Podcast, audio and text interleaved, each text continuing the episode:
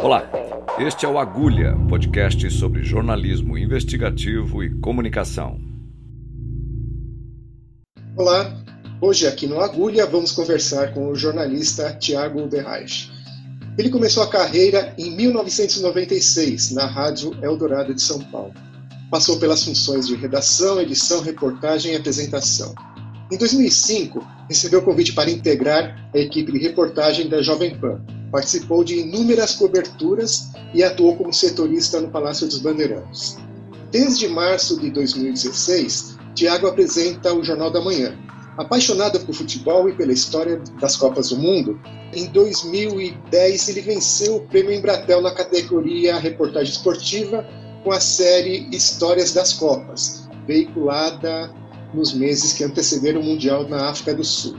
Já no ano seguinte, 2011, ele levou ao ar a série Vozes do Tri, sobre a conquista da Copa de 70.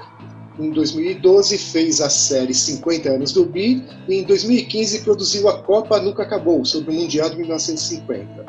Em 2018, lançou o livro Biografia das Copas, o maior espetáculo da Terra no rádio, na TV e nos jornais.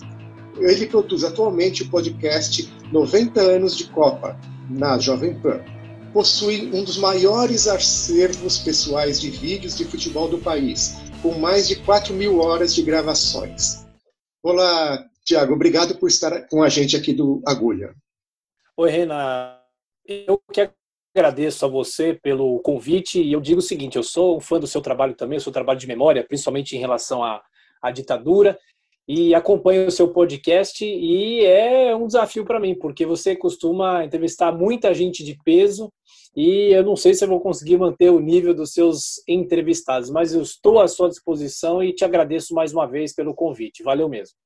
Ô, Tiago, olha, eu queria. A primeira pergunta acho que é, é fundamental mesmo para essa nossa conversa. Essa sua paixão pelas Copas do Mundo, né? E o que você faz é um jornalismo histórico. Você resgata toda essa história, principalmente com o veículo que você trabalha, que é, que é o rádio. Então, eu queria que você contasse aqui para a gente do Agulha como que é fazer essa pesquisa histórica, fazer essa garimpagem e tornar isso público novamente e, e como que é a recepção dessa, dessa história, por exemplo, uma história que tem meio século de, de vida, que são das Copas de 1950 para frente. Pois é, Reina, é interessante porque muita gente que me acompanha todos os dias lá no Jornal da Manhã, na, na Jovem Pan, vê eu falando sobre política, sobre economia, muitas vezes essas pessoas não imaginam né, essa paixão que eu tenho pela história do futebol, pela história das Copas do Mundo, como você bem destacou. E isso veio antes do próprio jornalismo, né? Eu entrei na faculdade em 1996, e é o mesmo ano que eu comecei a trabalhar na Eldorado, como você citou, mas desde lá dos meus 13, 14 anos, na época da Copa de 90, estamos falando de um período pré-internet, nem existia internet, nem existia TV a cabo ainda, e empolgado com a Copa do Mundo, naquele ano também o Pelé completou 50 anos, ou seja, são 30 anos já dessa história. Aí eu comecei a ler muito sobre futebol, sobre Copa do Mundo, comecei a pesquisar muita coisa e a minha vida só me, me, me acabou me levando para outros caminhos, porque eu comecei a trabalhar numa rádio que era Eldorado, que não tinha esporte, não tinha cobertura de futebol, e eu comecei a navegar por outros caminhos também, a política, a economia, coisas que eu, que eu gosto muito também. Mas hoje eu tenho esse trabalho de garimpagem, é mais ou menos um hobby, né? Mas você sabe que, que jornalista não, não tem muito essa coisa de, de hobby, porque não deixa de ser jornalismo, não deixa de ser uma garimpagem, né?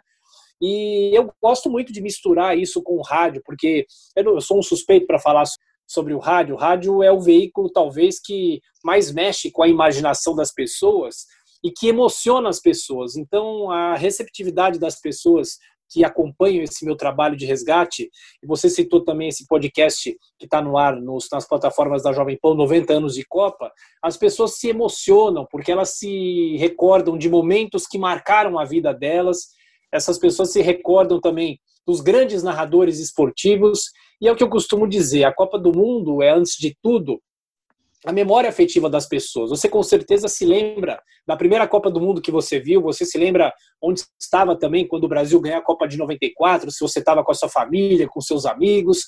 Então a Copa do Mundo faz parte da nossa memória afetiva. Eu acho que você resgatar esses momentos é muito importante, porque não só o resgate, mas também você divulgar isso para as pessoas.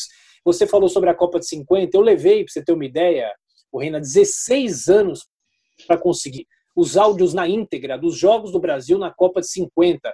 Foi uma burocracia, eu fui atrás do, do, do, Museu da Imagem do Som, na época a Rádio Brás, que me fechou as portas em Brasília, e eu acho que o mais legal é você conseguir esses áudios e divulgar de graça, sem, sem custo nenhum para todas as pessoas, para que as pessoas possam reviver esses momentos e ter contato com a cultura, porque a pesquisa nada mais é do que resgatar uma, uma história e a gente tem que oferecer para as pessoas e para que as pessoas saibam o que foi, por exemplo, a Copa de 50, a Copa de 70.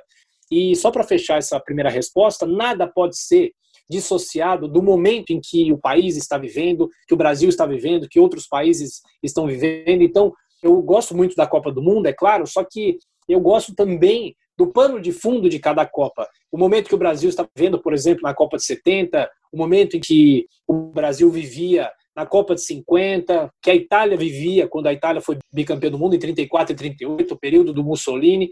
Então, eu acho que é muito interessante você misturar não só a história do esporte da Copa do Mundo, com a história do o momento do mundo, né? Nada pode ser dissociado. Interessante. Quando se fala em jornalismo investigativo, todo mundo pensa assim: opa, vai surgir um escândalo aí, vão derrubar não sei quem, vai ser isso, vai ser aquilo. Mas o que você faz é um jornalismo ultra investigativo, esse resgate. Assim, conta pra gente aqui, além, obviamente, dos arquivos de rádio, aonde mais você consegue pesquisar e, e aonde, por exemplo, você conseguiu uma pérola sobre essas histórias todas que ninguém imaginava que estava lá essa informação e você conseguiu. Conta pra gente. Olha, eu gosto muito, Reina, de mergulhar nos jornais de época, como você também faz em relação ao seu trabalho, né? Hoje tudo é muito mais fácil, né? A gente tem todo o acesso da Folha, do Estadão, Globo, tudo na internet, tem a, a Biblioteca Nacional que nos disponibiliza muitos jornais. Isso tudo é muito importante para o nosso trabalho. Você citou em relação ao acervo de imagens desde que eu comecei esse trabalho de, de ler sobre Copa do Mundo, isso em 1990, e estávamos numa fase, como eu falei para você, pré-internet, eu comecei a gravar os programas de televisão, na própria fita VHS mesmo, né? Aí eu comecei a gravar uh, documentários sobre o Pelé, você, você, deve se lembrar de um programa muito legal que a TV Cultura tinha, que infelizmente acabou, que, que era o, o programa Grandes Momentos do Esporte. Então, eu fui gravando muita coisa e esse acervo foi passando do VHS para o DVD e hoje já está no HD, já está na nuvem, né? Então, todo esse material, não só os jornais, mas também revistas, todo esse material eu uso para as minhas pesquisas. E, e, e tem um, uma passagem muito interessante. Eu sempre fui muito fã, o, o livro está saindo agora, que é um livro específico sobre a Copa do Mundo de 1970, né, que nesse ano de 2020 completou 50 anos. Eu lembro que desde moleque eu gostava de ler e estudar sobre a Copa de 70, eu era fã da seleção de 70, mesmo não tendo assistido ao vivo, porque eu nasci em 76, mas um belo dia, folheando a revista Manchete da conquista do título do Brasil, tinha lá uma entrevista com o João Avelange, que na época era o presidente da CBD, a atual CBF, e ele, sem nenhuma cerimônia, ele agradeceu um a um aos patrocinadores da CBD na época, indiretamente os que bancaram o futebol naquela época, bancaram a seleção de 70. E 99% desses patrocinadores eram bancos, bancos públicos, bancos privados, ou seja, a tecnocracia do regime militar bancava a CBD naquela época.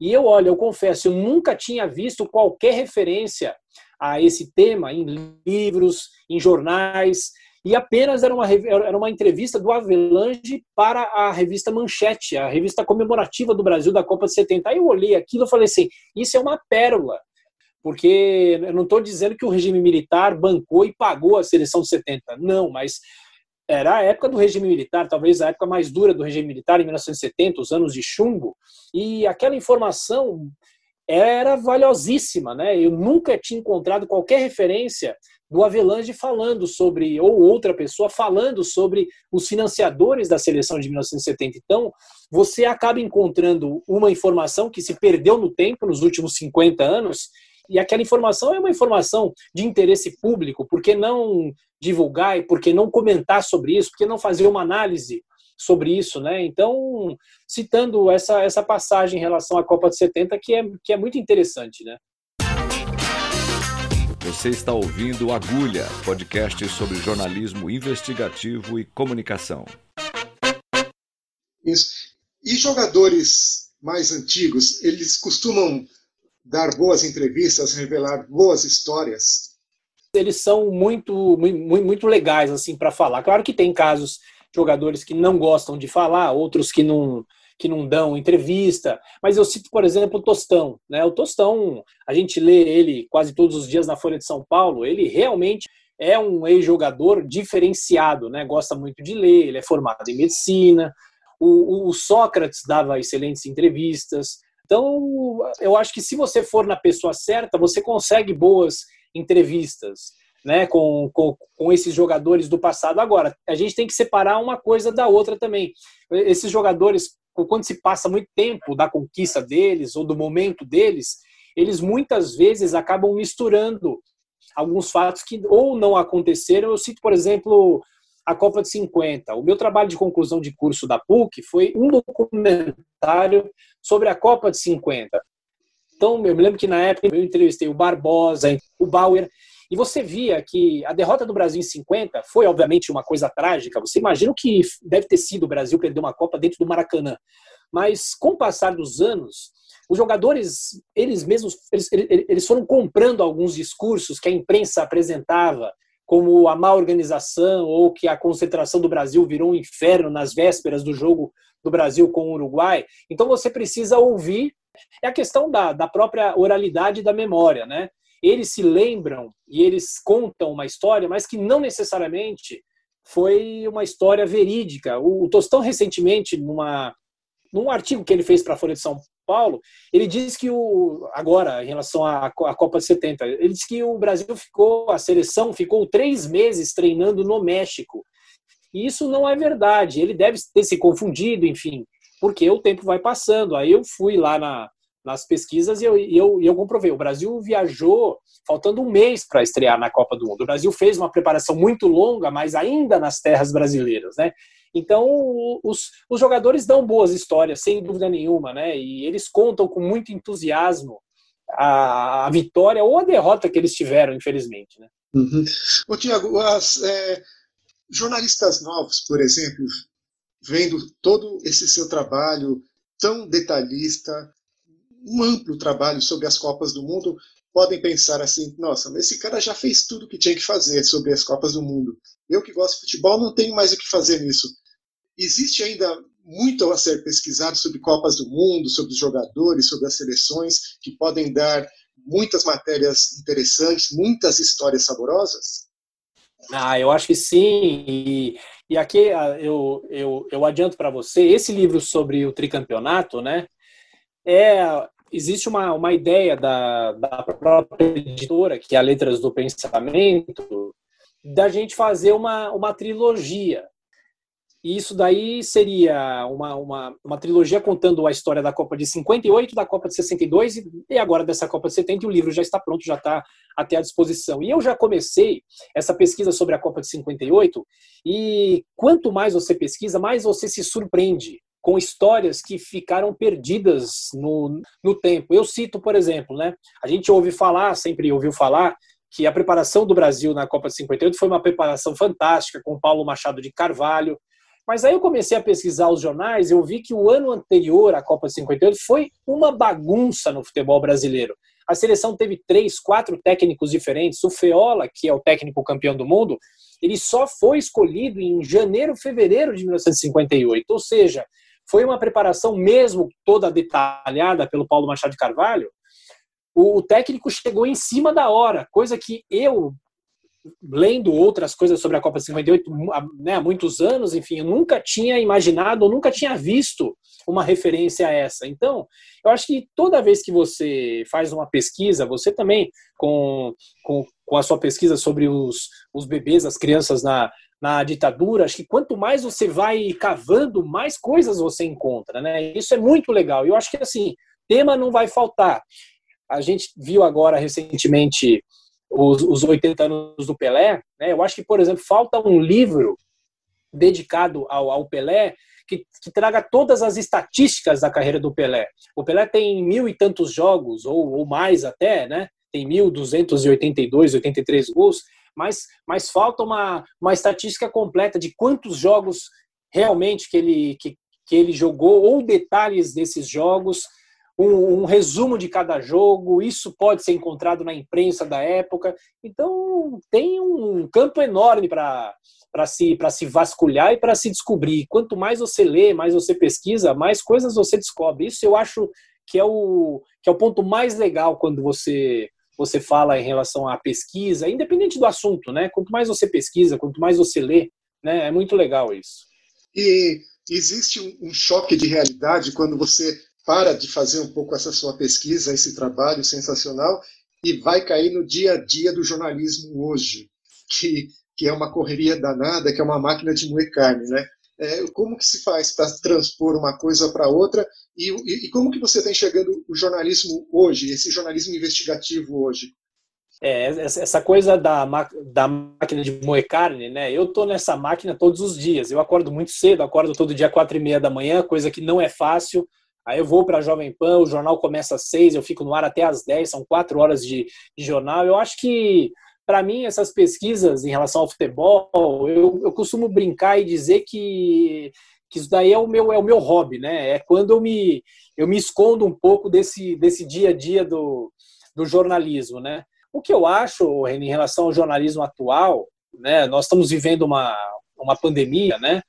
Por mais que as autoridades, eu cito o próprio presidente da República, por mais que outras autoridades critiquem o jornalismo, duvidem do jornalismo, ou achem que o jornalismo é partidário, né? Você vê que a população se informa sobre a pandemia pelos veículos credenciados, pelos veículos mais, mais conceituados, a Folha, o Estadão, o Globo, a TV Globo, o SBT, a Bandeirantes, enfim, a Jovem Pan, a Bandeirantes, a CBN, agora temos a CNN. E eu acho que esse momento só reforça, sabe, o nosso, o nosso papel. E infelizmente a gente vive um momento muito muito ruim de redes sociais, que as pessoas se acham que elas estão imunes a qualquer coisa, elas atacam as pessoas.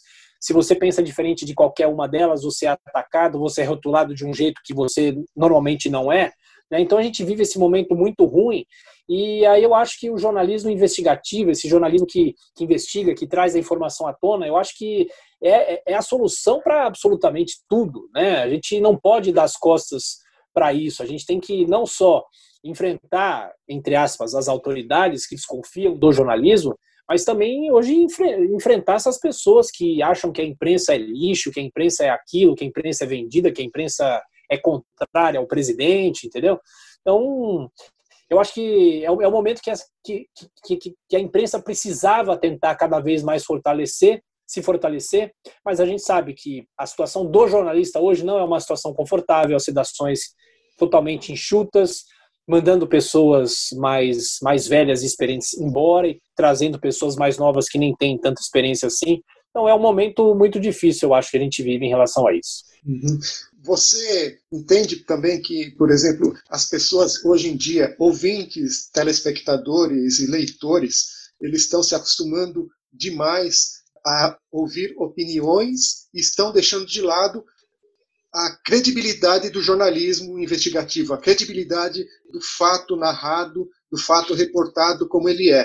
Então existe uma balança entre opinião e fato real e ela, infelizmente, está pendendo muito para o lado da opinião. É, eu, eu, eu, concordo com você em relação à opinião e eu, eu, até cito a Jovem Pan, né? O, aí a gente pode falar muito sobre o rádio. O rádio muitas vezes foi colocado à prova. Quando veio a televisão, diziam que o rádio ia acabar, quando veio a internet, diziam que o rádio ia acabar. Então hoje o, o rádio conseguiu mais uma vez esse respiro, porque o rádio trabalha muito bem com as mídias sociais, né? Hoje o, celular é um aparelho de rádio moderno. A pessoa pode ouvir pode acompanhar o conteúdo de uma emissora de rádio simplesmente pelo aparelho celular. Você não precisa mais de um rádio ligado lá no, no próprio AM para você, você acompanhar as notícias, né? E a gente tem, inclusive, dentro lá da Jovem Pan, uma discussão muito grande sobre essa história de fonte primária de informação, né? Até que ponto hoje essas, essas pessoas, os, os leitores, os ouvintes, eles tomam conhecimento inicialmente de uma notícia pelo veículo que você trabalha. Muitas vezes eles acordam, abrem o Twitter, já vem lá um, uma manchete compartilhada da Folha, ou vem uma outra pessoa que comentou uma outra notícia. Então, a, a Jovem Pan, desde pelo menos da época dos, dos protestos, né, em 2013 aqui no Brasil, a rádio começou a investir muito na opinião. A opinião hoje é uma commodity, vamos dizer assim, de ouro do, do jornalismo, de rádio principalmente, que, que a gente tem espaço né, para discutir e tudo mais. Só que você não tem comentaristas dando sopa por aí, tantos comentaristas. Então você tem muitos comentaristas, até mesmo enviesados, que defendem A, defendem B, entendeu? É muito difícil. A gente está numa, numa linha tênue, porque por mais que você traga uma audiência mais, mais, mais completa, vamos dizer assim, você traz mais gente para acompanhar a sua emissora para ler o seu jornal, o, o, o jornal sempre teve muita opinião, os, os, articulistas e tudo mais, mas o rádio sempre teve muita restrição com opinião. Eu mesmo, quando eu, eu, eu cresci tra, trabalhando em rádio, a gente era proibido pelos chefes, olha, não é para dar opinião, não pode dar opinião. E hoje a gente é até incentivado a dar opinião. Isso é muito curioso. Então, por mais que a gente traga talvez mais audiência de pessoas que querem ver o que, que o fulano vai dizer, querem ver o que o, que, o, que o fulano pensa, eu acho que, ao mesmo tempo, as pessoas se distanciam da informação inicial. Né? As pessoas não se aprimoram muito nas, nas, nas notícias. Elas se conformam mais em ler as manchetes dos portais, ler só os destaques principais e não se aprofundam muito. Aí eu acho que eu acho que isso é muito ruim e seria o papel do jornalismo tentar melhorar isso, mas a gente sabe que é difícil, né? É, eu ia te perguntar isso. Há um excesso de informação aí disponível para todo mundo e as pessoas não estão conseguindo absorver isso e reter o que é importante, né? E, então, e essa é a briga, parece, das redações, né? Existe uma saída a, a, curto e médio prazo ou você acha que vai demorar ainda? Olha, eu, eu respondendo pela Jovem Pan, eu, eu acho muito difícil a Jovem Pan, por exemplo, tirar os comentaristas. Hoje o público exige os comentaristas. Se você começa um jornal da manhã sempre com dois comentaristas, se um deles não está lá, as pessoas já te mandam mensagem, onde é que está o fulano de tal? Por que, que ele não está participando do jornal? Entendeu? Eu acho que no caso do, do rádio é difícil, né? Hoje você tem essa, essa dependência e eu, eu, eu acho que isso veio mais ou menos para ficar, entendeu? Só que ao mesmo tempo, a Jovem Pan, nos últimos anos, que a gente tem essa migração para a imagem, né? Para as pessoas também, se quiserem nos assistir, a, a, a Jovem Pan está investindo muito em conteúdo, em matérias mais exclusivas, em matérias mais investigativas. Então, eu acho que você tem que investir nos dois, entendeu? Você tem que trazer pessoas qualificadas, né, para participar desse debate, dos comentários, e ao mesmo tempo você tem que você tem que investir também nas, nas suas matérias, investir também na qualidade dos seus repórteres, da, da, da sua apuração, porque quem está lá assistindo a Jovem Pan, ouvindo a Jovem Pan, para acompanhar um determinado comentarista, ele vai também assistir a matéria, ele vai também acompanhar a matéria, né? Eu acho que tudo isso tem que tem que vir junto. Eu acho que não sei, eu acho que o comentário não deixa mais de, de, de, de ser, né? Enfim, tem que tem, tem que estar presente. E, e, e as matérias grandes, as matérias grandes, matérias especiais, elas estão retornando ou estão ganhando uma nova cara? É um jornal que tem pouco tempo né, para você fazer uma, uma, uma matéria especial com, com, com, tempo. Você precisa de tempo, né? não só o tempo para se elaborar, mas também o tempo de colocar essa matéria no ar. Não dá para você fazer uma, uma matéria especial com dois minutos. Né? Você tem que ter pelo menos quatro, cinco minutos. Né? Eu fiz na última, na última sexta-feira, fiz uma reportagem especial sobre os 80 anos do Pelé. Já foi um sufoco você conseguir que deixassem uma, uma reportagem dessa com quatro minutos e meio, cinco minutos, né? Então, eu acho que com o tempo deve voltar, mas é o que eu falei para você mais cedo. Com o enxugamento das sedações e as sedações tendo até mesmo dificuldade para fazer a cobertura do próprio dia a dia, né? É, é difícil você, você apostar na, na reportagem especial. Acho que os, os, os, jornais ainda têm uma estrutura melhor, imagino eu, né, tem mais gente para conseguir, por exemplo, você tirar um repórter por um mês da pauta para deixar essa pessoa fazendo uma matéria especial, entendeu? O rádio não dá para você ficar fora da pauta por uma semana, por dois dias, né? Eles já exigem para você estar tá lá para participar do, do dia a dia, né? Uhum. Tiago, olha, eu agradeço muito a sua participação. Você é um especialista em garimpar informações que estão escondidas, cheias de pau lá em cima. Eu que agradeço, Reina. Sucesso para o seu podcast. Estou sempre acompanhando e para o seu trabalho, para os seus livros. E estamos juntos. Estou à sua disposição e é sempre bom conversar com alguém inteligente que sabe também falar sobre jornalismo. Muito obrigado, viu? Chegamos ao fim de mais uma entrevista com um grande jornalista brasileiro. Eu sou Eduardo Reina. Os trabalhos técnicos são de Amanda Caires. Até o próximo episódio.